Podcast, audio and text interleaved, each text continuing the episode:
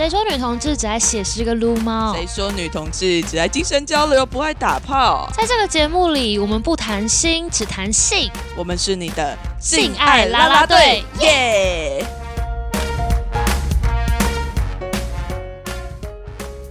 欢迎来到性爱啦啦队，我是 Conny，我是 Ray，，我们又再次回来了。没错，大家有没有很期待今天会讲的这些东西？因为我们上一次聊到了死床，想必大家对于这个词应该也不陌生吧？女同志朋友们，各位广大女同志朋友们，一定都有死床经验。你不要这样，说不定有人没有，直接说一定。对啊，因为好像在谈到女同志伴侣的关系的时候，非常大部分的人都会第一个就会想到死床。哎，我也觉得，你有这样的经验吗？哦，其实我也觉得，其实到后来不是只是说死床，应该是不管什么性倾向，其实到后来都不知道要怎么样让性再更有趣一点。也是啦，异性恋伴侣可能三四十年之后，那种老夫老妻的时候，好像也很难再去进行这样子的性行为。只是女同志的死床好像来的再更早一点。我觉得应该是因为异性恋可能。有了小孩之后，有更多重心可以在别的上面。但是如果女同志还没有生，就是没有生小孩这种担忧，或者是没有这种规划的话，那就好像真的只有两个伴要一起维持下去的那种感觉。你的重心就对你的重心就一定得在对方身上。我在猜会不会是这样？所以这样子更容易造成死床是吗？就是会觉得哦，应该是说感觉会像是你把更把重心放在这个人身上，然后当你们性不愉快的时候，就变得更严重的一件事情了。它有点被放大，所以才会多了一个“死床”这个词出现。好，那你自己有什么死床的经验吗？还是你现在还太年轻？没有，我可以，我觉得我其实刚刚前面讲的都是推测，但是我觉得网上讲的好像什么有理论依据一样，但是我其实都在猜测而已。然后我自己觉得是，呃，其实我也算是现在快三年的关系。那我觉得说死床吗？我觉得我们有点都意识到这件事情不算死，就是我们想要在死之前再来一点什么 挽救一下。对，因为我觉得我们应该彼此，我跟我伴侣应该彼此都知道，就是死床这件事情的严重性，因为我们之前都听过哦。对，所以我们有点像是为了避免这件事情，你们会沟通哎，对对对，是会赶快讲这件事情，这样很好哎，算是因为我们算是一开始在进行性行为的时候，其实就每次结束就会小聊那种。的那种关系，每次结束都要开会检讨一下，没有到检讨，就是可能会分享一下心得，就是我们这是真的，是真的，就是我们一开始就这样了。OK，对，哎，那你们这样子的讨论算是蛮健康的讨论，可是我们也快死。所以不管健不健康的讨论，到最后都会死掉。对我，其实我们也蛮担心的。是这样吗？可是我会觉得，好啦，我自己的死床经验其实蛮丰富的。哇，是每一任都到后来都好像每一任到后来都会有多多少少遇到这样子的。那我想问你，大概都什么时候？哪一个时间？差不多半年、一年就开始死了？要看人啊，因为有的就是看交往的时间长短。嗯，然后就像那三个月的，我他妈后面一个月都在死床，三个月也会死床。没有啦，开玩笑的。就像我第一任，我连身体都没摸到啊，感那怎么死床？那个感觉是那种青春期的那种学生恋爱吗？没有，那是异女不给，就是不想要让女生碰身体这样。那好辛苦哦。对啊，你们是柏拉图那种吗？牵牵小手啊，有接吻。哎，可是我觉得那个接吻真的是，可能因为那时候年轻气盛，嗯，然后就是觉得那个接吻非常的美好。你把它美化了。你神圣化了。我每一次在接吻的那个过程之中，都觉得很舒服。至少跟他是很舒服的。对。哦，好吧。但是，好啦，我觉得今天先不要谈这种接吻的部分。我们没有啊，我们不走这种青春香草爱。可是，因为我可能比较长的死床经验，是我有一任伴侣在一起是快要四年。嗯哼。然后，但是我们的真的。性的互动没有到那么的多，你记得大概什么时候吗？你说什么时候开始床？对，就开始没有什么性的互动，应该两年左右吧，这样也算蛮正，就是怎么讲，一般 average 的一个平均的。你不觉得很快就？嗯，那我想问，就是你们死床是是完全没有就是性行为了？对啊，对啊，对啊。那你们平常接吻抱抱还会有吗？还会有身体的接触，还是会抱抱什么的，但是就不会有床上的那种性行为。那如果是带有性意味的动作有吗？像可能抓胸部、拍屁股这种还会有少哦？为什么？我现在回想起来啊，我觉得可能是那个时候，应该是说我对于这任伴侣的感受，很像是只是一个一起生活、共同生活的家人。嗯。然后就没有那种很冲动、很性感的那种欲望，所以你们那时候已经同居了。呃，对，已经同居了。你觉得在澳洲那个时候？哦，你觉得同居会造成这件事情的加速吗？我觉得可能要看个性诶，因为女同志不都超爱同居？对，会不会就是因为赶快同居就不想打炮？也有可能，我觉得也有可能，就是他们在同居之后，说不定就因为生活习惯太靠近了，对，然后就会开始变得没有那么距离感，就没有那种很想要、有点神秘的感觉，然后就不会有那种冲动想要打炮，而且甚至每天都裸体在家看那些身体，感觉就只是一团肉而已，超严重。这是因为同居的关系吗？所以其实是因为女同志太爱同居了。没有，可是我觉得也不一定诶，因为后来我有一我有一任伴侣也是，我们虽然没有同居，可是到最后就还是一个死床的状态。不管怎么样，我们都没有办法有一个 match 的性性。对，就是没有一个性行为，是一个至少我自己这方面感觉完全没有被满足的。嗯，那可能这样听起来感觉像是心情领导着身体的感觉。心情领导着身体，就是可能会因为关系的问题或状况，本身其实关系都出了问题了。我觉得绝对是哎，呃，我后来到一直到很后来才发现，就到最近才发现说，哎，其实性这件事情对我来讲是重要的。嗯，以前我没有那么觉得，以前我就会觉得说，哦，没有性好像也没有关系，嗯，对。但是后来我就会发现，其实不是，因为没有性，我觉得性行为是一个很深刻的连接，嗯，对于两个人来讲都是一个非常深刻的连接，嗯哼，就是做爱。的部分有爱，到我们上一集对有爱的做爱，没错，它是一个很重要在关系里面很需要的一个东西。嗯，但我之前并不这么认为，我就会觉得说。哦，好，我们相处的都好好的，我们就只是没有性行为而已。哦，所以其实你打从一开始就是有点算是明知道没有性行为，然后也没有想要去改善那种人吗？应该是说，我也不知道这件事情需要改善。那你如果有性欲望的话，你要怎么办？在这时候自己来啊。哦，嗯嗯嗯。那对方他如果有性欲望呢？也自己来啊。这答案真是令人觉得。就很气耶，对，因为嗯，那个时候我就会觉得说，哦，可是我跟他相处也都还蛮好的啊，就是我们也没有什么太大的，肯定有一些争吵啊，但是我就会觉得，好像性生活不是一个维持伴侣关系一定要的一个元素。我自己那个时候觉得，嗯嗯嗯，对，好好酷哦。可是既然都有性欲望了，为什么不会想要跟对方？所以这样子是不是等于是说做的时候不开心，没有爽到，所以才会觉得那既然没做也没关系？也有可能，我觉得有有可能是我自己那个时候对于我自己的身体也都还不够了解，嗯，所以就会觉得说，哦，好像对方弄得很久，然后我没有很舒服，那我干脆就自己来。就好了。那会不会其实打从一开始姓氏就不合？也有可能。我现在回想的时候，我也觉得说，哎，有可能是因为我们一开始就就没有很大的感觉了吗？感觉就没有那么的深刻。哦，是可能打从一开始，对，就是关于性的这件事情。那你之前以前是不会特别觉得性很重要的人？嗯，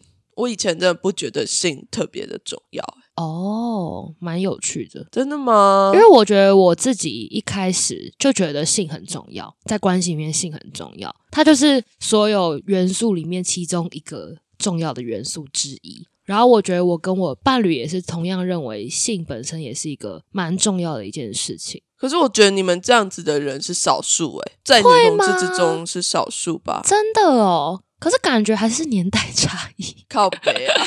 但是我觉得就是现在，就是我身边接触到，可能都会觉得，哎，还是我接触的玉女，就是我自己身边蛮多同学，其实都还蛮注重性这件事情。我觉得，好吧，也有可能真的就是越来越开放了，代的关系，对，就是这个观念，在我那个时候，大家确实很少去讨论到性这件事情。也是，而且甚至我很多朋友是先打过炮之后才在一起的。我朋友可能也有先打过炮在一起的，嗯，但是其实我们不太会去讨论到关于性这件事情跟关系的影响。我们有时候就是会隐晦的问一下吗？或者是说，可能是我好奇，然后去提出来问对方，就可能在一起很久了两个人这样子，就会问他说：“哦，那你们现在还有性生活吗？然后大概一个礼拜几次，或者是你们死床了吗？”嗯嗯嗯，就是这种事情会变成一个问候语。哎，哦，对，我觉得这也是一个蛮好的切入。但我其实有时候可能会在，就是我有些朋友刚进入关系，就是准刚开始谈恋爱，就会说：“哎，打炮没？”他就是一个像是踩雷包的感觉。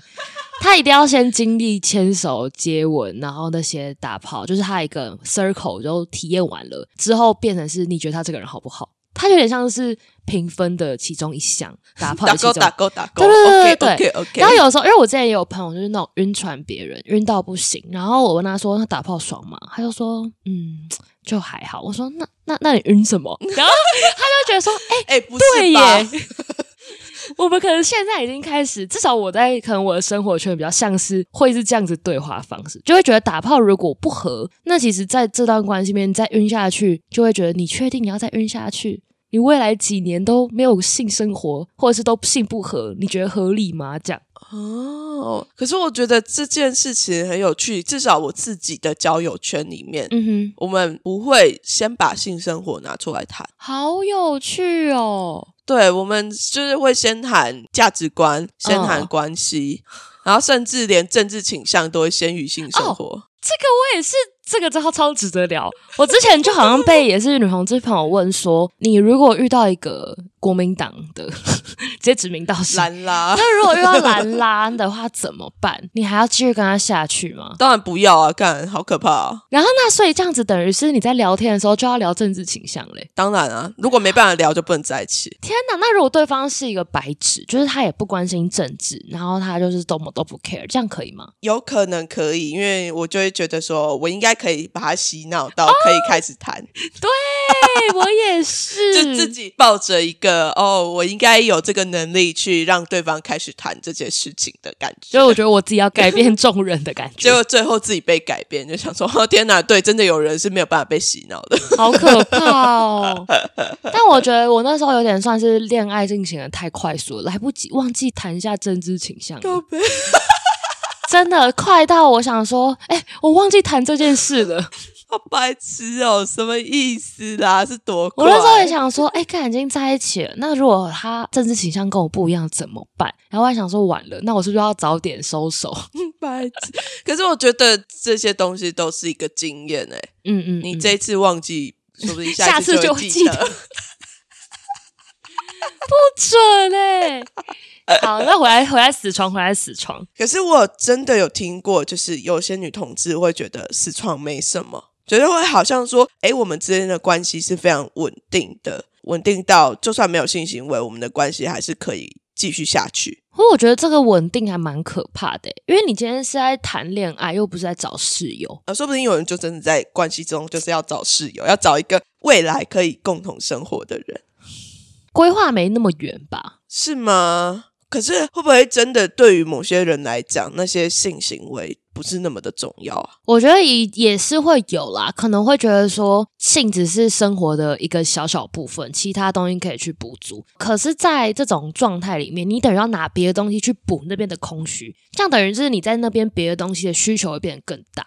就你可能会觉得，我希望你就是我，你也不要给我性没关系，可是我们要一起，我们要黏在一起。它就变成是，如果对方要去哪里，你就觉得很焦虑什么的。然后其实你不知道你的空缺可能会是在性这一块，或者在其他方面是空的，所以你一直不断放大其他的焦虑去填补这一块。哦，也是有这个可能。对，我觉得他比较像是有可能自己没有意识到自己在性的缺乏，然后导致你在关系的黏腻感变得更加重了，或者不一定是黏腻感，而是。越走越远，自己没有发现。对，有可能就是两个已经开始平行线了。嗯嗯。我自己确实之前有这样子的状况，就是在性关系是已经几乎没有，可能就半年一次的那种，太久了。对，然后那一次可能我们之间还是没有那么的愉快，对，可能对方是愉快，但是我自己的感受没有到那么的，他就真的只是一个身体上面的。甚至可能我也没有到高潮的感觉，嗯嗯，所以它就变成是一个在教功课。哦，就是为了做而做的感觉。嗯，我觉得这种心态就是在做的时候还蛮明显的，你可以感觉到对方就真的只是教功课。对，我觉得其实这感觉出来。对我后来我就会发现说，哎，这样子的事情是我在内心深处没有办法忍受的。但是我的理智会告诉我说，这没关系，It's okay，就是理性大于感性的时候吗？理性大于性欲的时候。哦哈，嗯，我觉得我们好像都被训练成某一个样子，是我需要去好好的待在某一个关系里面。我们现在就很稳定的嘛，你为什么要会要因为没有性这件事情，然后去破坏这个关系啊？我之前也有听过这种啊，就是好像对方一切都很好，可是就性不合，那这样还要不要继续？嗯。对啊，这种事情，这种事情其实很常发生呢。嗯嗯，在至少我自己知道的女同志的关系里面，性生活真的会被摆在很后面。哦，我觉得我刚刚突然想到，会不会就是因为担心离开这个伴侣之后，就再也找不到适合的对象了，所以才会觉得说，就是现在这个很稳定，可是没有性没关系。因为我怕我未来找不到更合适的对象哦，我有听过，因为女同志粘太紧了，所以你要分开的时候其实是不容易的哦。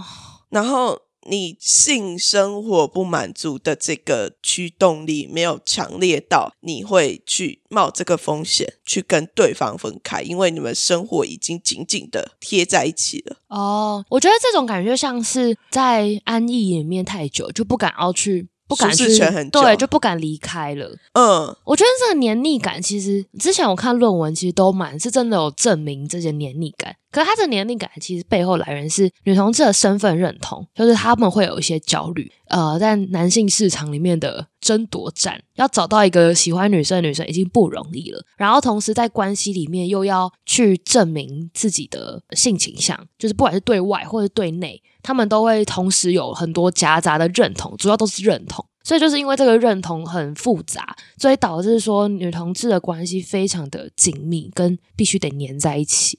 这是我之前看了，我忘记哪一篇论文了，我之后再嗯 之后再给大家看，反正就是大概是这样。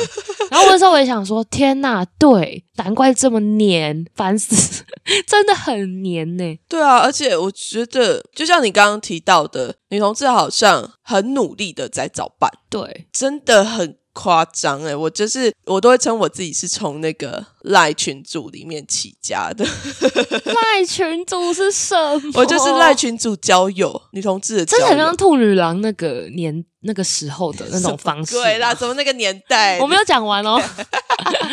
就是兔女郎他们也是在群组这样认识的。对，就是一个赖群组的年代，一直到现在都还有很多这样是没错啦。嗯，对啊，然后。我真的可以看到很多人在群组里面，就是那种求偶的欲望超级强烈，他们就是想要找一个伴侣，不管是几岁哦，从很年轻的到年纪蛮大的。都会觉得说，我就是想要找一个什么适合的伴侣啊，等等的。然后他们进群组的目的性也很强，嗯嗯嗯，就是为了要找伴侣，所以才会加到这样子的群组里面。那其实这样，我就觉得，其实不管什么事情上啦，如果今天他是一个求偶焦虑到这种程度的人，其实我觉得他在找寻对象的那个目的已经不纯粹了。就是太目的性了，为了要找伴了，对。然后你不太知道你找伴的原因是什么，不太知道为什么自己会这么焦虑，嗯，甚至也不知道自己要找什么样的伴，只要有伴就好。嗯，有的时候会这样子，但是我觉得这个感受会让我觉得它是一个非常普遍的。嗯嗯嗯，我觉得真的蛮普遍的，蛮多人都会觉得说，哦，我好像一定要找到一个伴侣才可以。嗯，我不确定在其他性倾向里面有没有这么严重的的需求。我觉得有，因为我平常自己算塔罗的客人蛮多都这样的，很多都异女来算塔罗，然后我觉得焦虑感已经很重了。可是我觉得好像两边的焦虑感不太一样。对，异女的焦虑感可能是年纪，嗯，年龄到了，然后适婚年龄，然后去催逼他们说，哦，你一定要去找一个伴，然后要去结婚生子等等的，然后你在生小孩的那个年龄要到了等等。但是我觉得女同志根本就没有这样子的焦虑，为什么还一定要赶快找一个伴侣定下来？我觉得女同志的焦虑是来自于，因为要找到一个伴很难。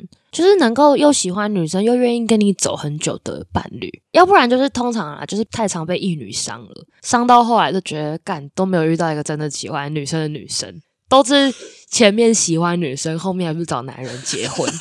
我觉得就是可能有很多次这样子的背叛经验，然后再加上要真的找到一个合适的伴侣的焦虑。然后综合在一起，就觉得干找一个对象超难的，所以要非常 aggressive，一直一直找，一直找，一直找。我觉得 aggressive 甚至有背后的含义，是觉得我一定要有一个对象，然后而且那个空虚感去弥补我的那种匮乏。我觉得它背后动力是一个空虚感，这样等于是把关系放在一个人生很重要的目标。对。而且我发现，其实真的是解了很多塔罗，这是很多塔罗经验跟解那种感情个案经验之后，我就觉得大家把爱情这件事情放的太理想了。就是放的太高太理想，都觉得这件事情很神圣、很棒、很完美，然后所以才会一直一股脑想往前冲。但是真的碰到的时候，就会觉得好失望、好背叛、好难过，不是我想要的，然后就又再退回去后面，然后可是又同样在渴求那个，这在重蹈覆辙。对，就其实一直在那个回圈里面，因为从头到尾都不知道自己的匮乏感是来自于哪里。所以才会以至于一直在渴求，可是你不知道你在渴求什么。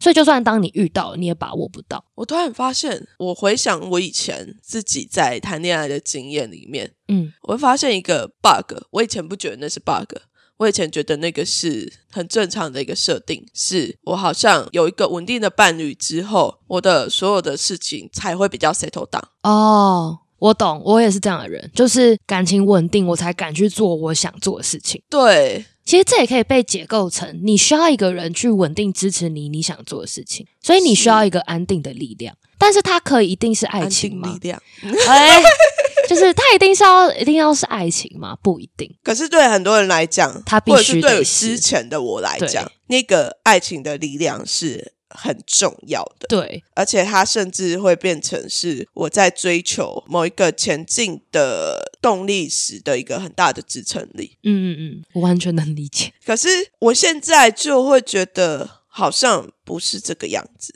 嗯，我现在就会回想起来，就会觉得说，哎，我之前怎么这样子看起来有点荒谬？好像就必须要有一个人，一个稳定的关系来支持你，你才可以去更安心的前进。但是我觉得我那个时候的状态是，如果我没有一个稳定的伴侣，我就会一直去找，就应该也是一个求偶焦虑很严重的一个状态，我就会一直去找，说或者是一直去跟人家暧昧，嗯，然后在那个暧昧之中尝试着我要去，哦，这个人适不适合当我的伴侣，他有没有这个意思，然后他想不想要跟我在一起？等等的，我就会一直花很多的时间在尝试这件事情。其实这样子的焦虑感会影响到我的脑袋生活，因为你就会一直想说，哦，这个人他可不可以会不会有机会？我就一直 focus 在爱情上面，我的当然没有时间、没有力气去做其他自己想做的事情。我懂。我觉得我每次遇到这种求偶焦虑很严重的朋友或者是人的时候，我都会跟他说：“你什么时候谈恋爱的？”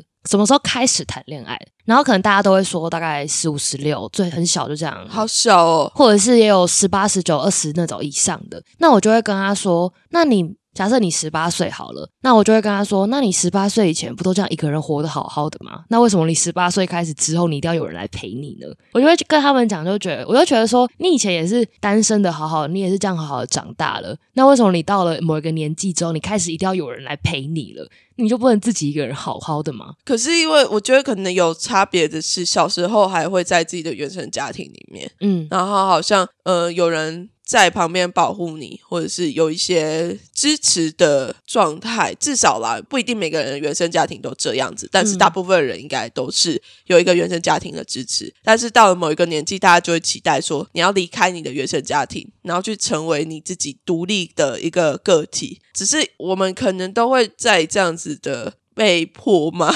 被迫，因为我们也没有人在教我们要怎么独立啊。嗯，所以我们在时间到了，然后要离开了这个有人保护的状态的时候，我们会觉得很害怕，然后就好像一定要找另外一个人来来跟你一起依赖的感觉。对，会不会是这个样子？我觉得是没错。但是也有些人是那种可能二十八岁，然后终于脱单了，然后他可能前面独立了很久，结果现在二十八岁以后就疯狂想要有对象，然后我就会觉得，那你前面，就你从十八岁到二十八岁那那十年，你是都找不到，对啊，你是怎么过来的？你还是活得好好的，然后就会通常有些有些人可能都会因为这句话就会稍微觉得，哦，我好像不要那么。有点解脱了，对，就好像对啊，其实我也这样自己一个人过来了一阵子了，我为什么要这么纠结在某一个人身上，或是某一段一定要的关系？但是这也是蛮少数的，啊因为毕竟能够有这样子的体悟跟反思的人不多。嗯，对，要到二十八岁才脱单的也不多，太严重，很坏耶。不是，可是我觉得有时候女同志会这么焦虑，会不会是因为其实我们没有一些什么太多实体的？社交场合，我觉得就算有实体的社交场合，会不会也不知道对方是女同志？就是可能就像 gay bar，我们男生男同志去就会知道说里面大部分应该都是 gay，嗯嗯嗯，所以他们就可以很肆意的在里面求偶。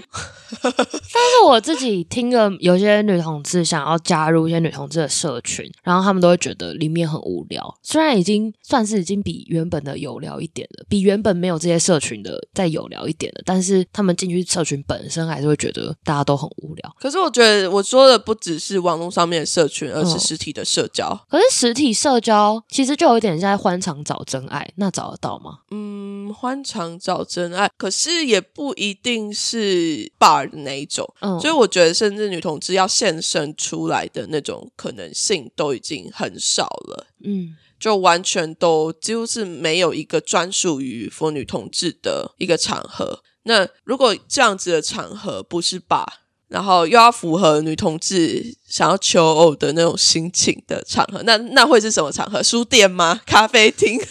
撸猫店？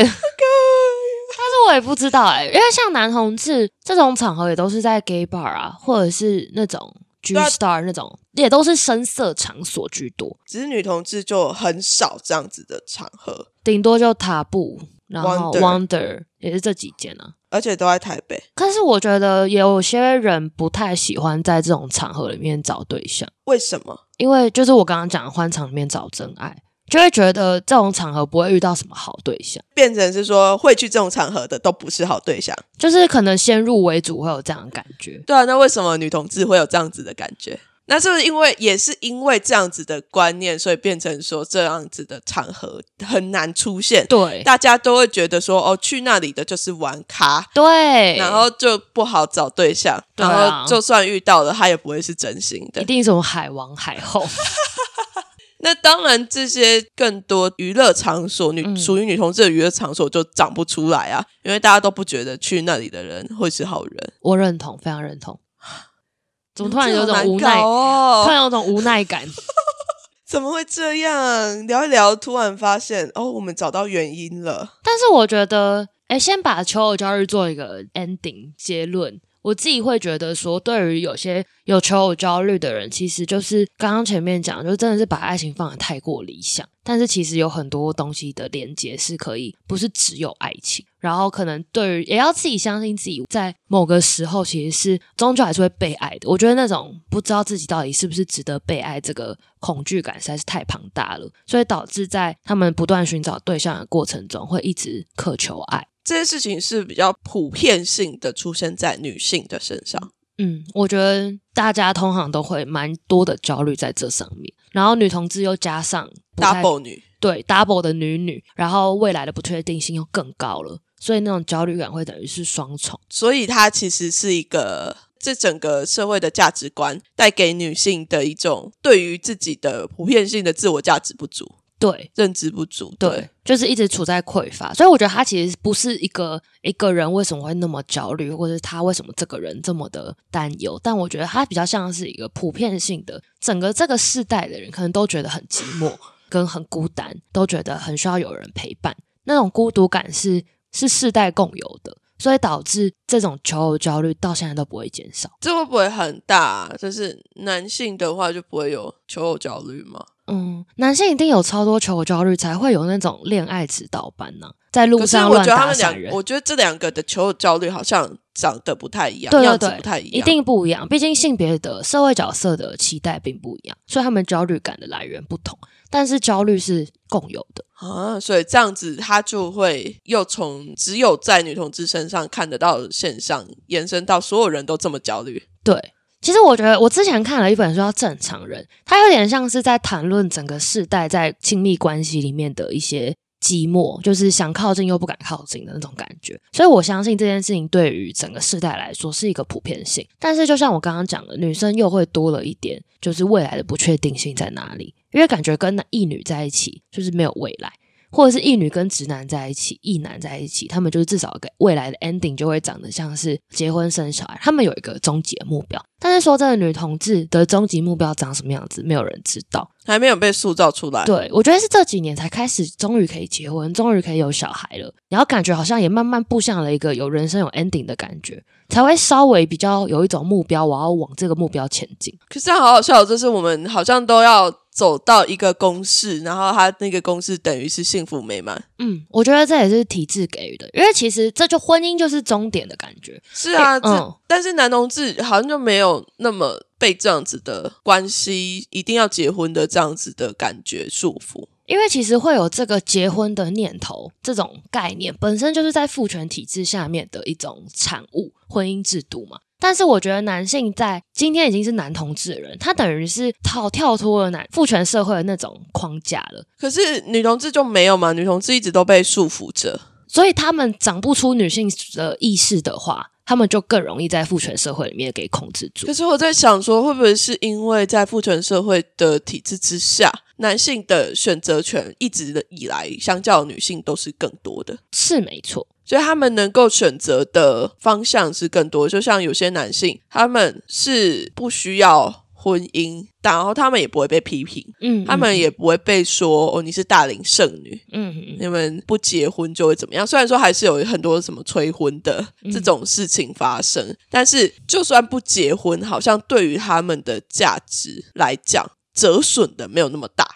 对，所以这样看下来的话，女同志在未来有没有结婚，她其实的焦虑感不只是父权的遗毒，有父权遗毒就是大龄剩女不结婚，然后你越老越没人要这种父权遗毒。之外，同时又有在关系里面未来不太知道女同志的 ending 又是什么，然后不知道接下来该下一步在哪里，就是她综合了太多的未知，导致在。这种一定要早办的情况下，变得更加的必要性。好可怜哦，怎么听起来讲一讲，觉得在这样子的社会之下，要成为一个单身的女同志，其实她的就是她需要定力很大，因为你没有人跟你说单身是可以的。嗯，对。然后，甚至单身的大龄剩女，你也要摆脱这个标签。可是，单身的大龄剩女跟结了婚的女同志，她是一个比较级，是吗？我宁愿当一个结婚的女同志，也不要当一个单身的。对，因为这就是婚家制度的崇高性。Oh my god，好可怕哦！所以，其实我们就我觉得今天这个讨论很值得，是我们可能都把那些求偶焦虑归咎于在可能个人性的状况下。但是我觉得这几年的思考，其实有让我觉得它其实像是一个很大的东西，是因为这些大的环境、大的体制，导致我们变成要去不断找对象、找对象、找对象。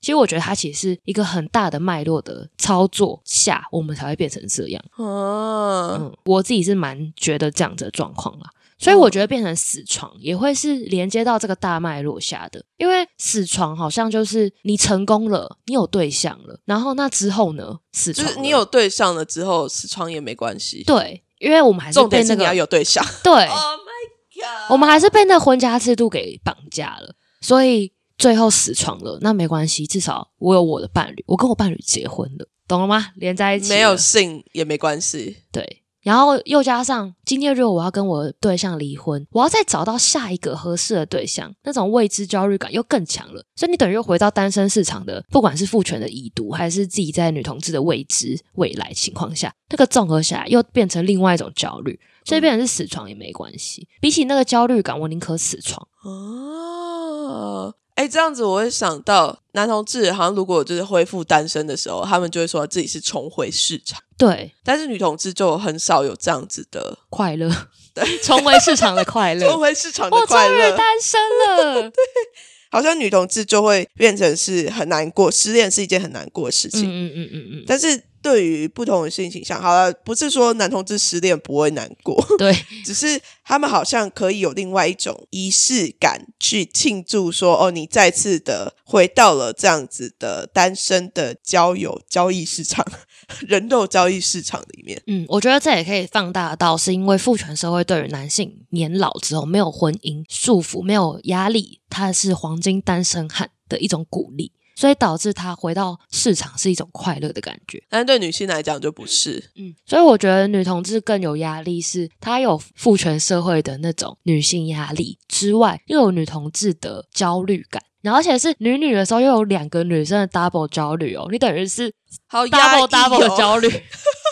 难怪女同志这么压抑。对啊，我觉得其实放大看的话，其实大概就会想这样，很无力吧？哦，对啦，但是我觉得我们现在要尝试着讨论的，就是我们要真正开始去讨论这样子的焦虑该怎么处理吗？也不是说该怎么处理，而是当我们开始讨论的时候，这件事情是不是就会有一点点转机？因为在之前我们面对这样焦虑的时候，我们觉得它是未知的，我们就只觉得自己很焦虑。嗯，但是当我们现在用这个 podcast 开始在讨论关于性、关于关系里面的爱，或者是甚至是关系外面的性、关系外面的爱的时候，这件事情它有没有可能就这样子被打破了？我觉得被打破有点难，但是至少可以让大家有共鸣。我觉得产生共鸣会是在女同志社群里面非常需要的一件事情，因为大家平常都已经不谈论了，我就不知道别人是怎么样了。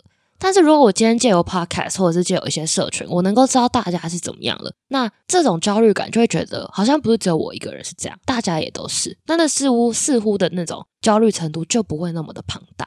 所以我有一群人跟我一起，对，就是所以那种共鸣感是很重要的。我觉得要打破可以慢慢来，因为你要打破不只是女同志的焦虑，还要打破父权的遗毒。父权遗毒已经打到现在都还没有结束了。对，所以我就觉得他还不急着打破，但是先有共鸣，他长成了一个集体力量之后，才能再去更往上的去变化。好正向的，还是我自己个人走的太前面了？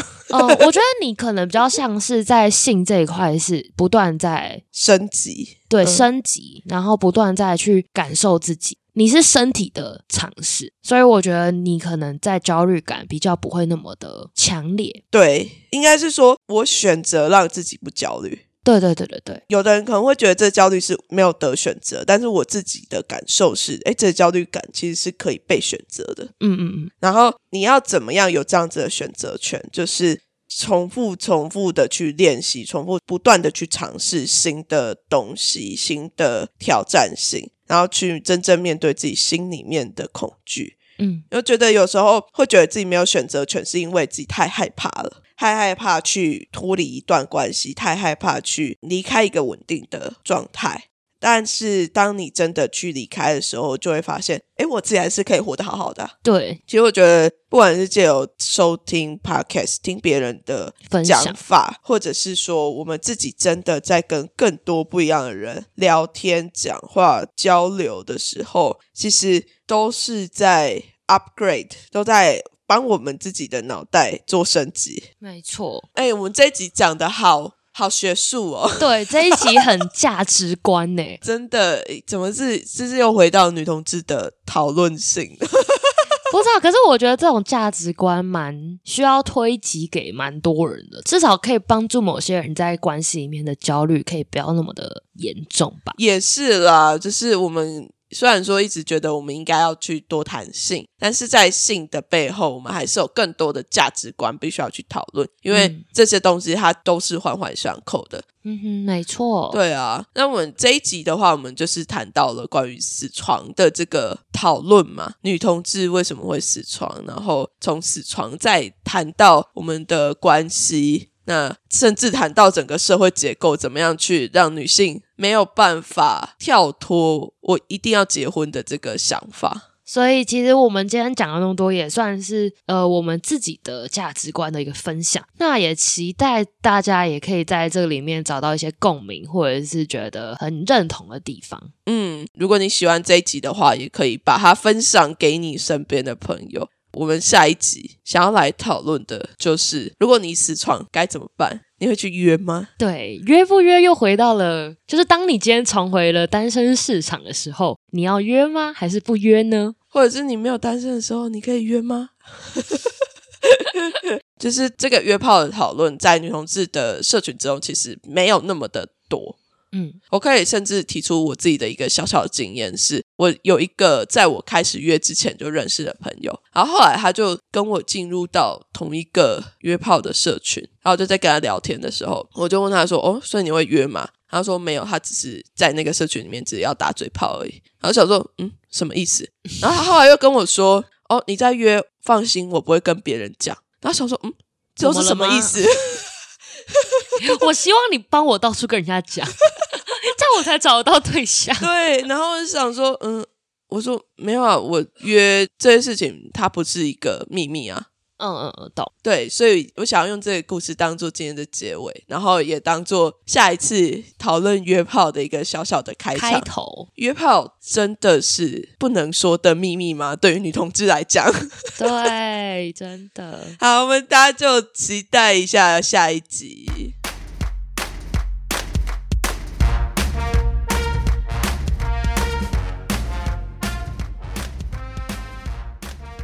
如果你喜欢我们这一集的节目，欢迎到 Apple Podcasts、Spotify 或是 Mixer Box 上面为我们留下五星评价。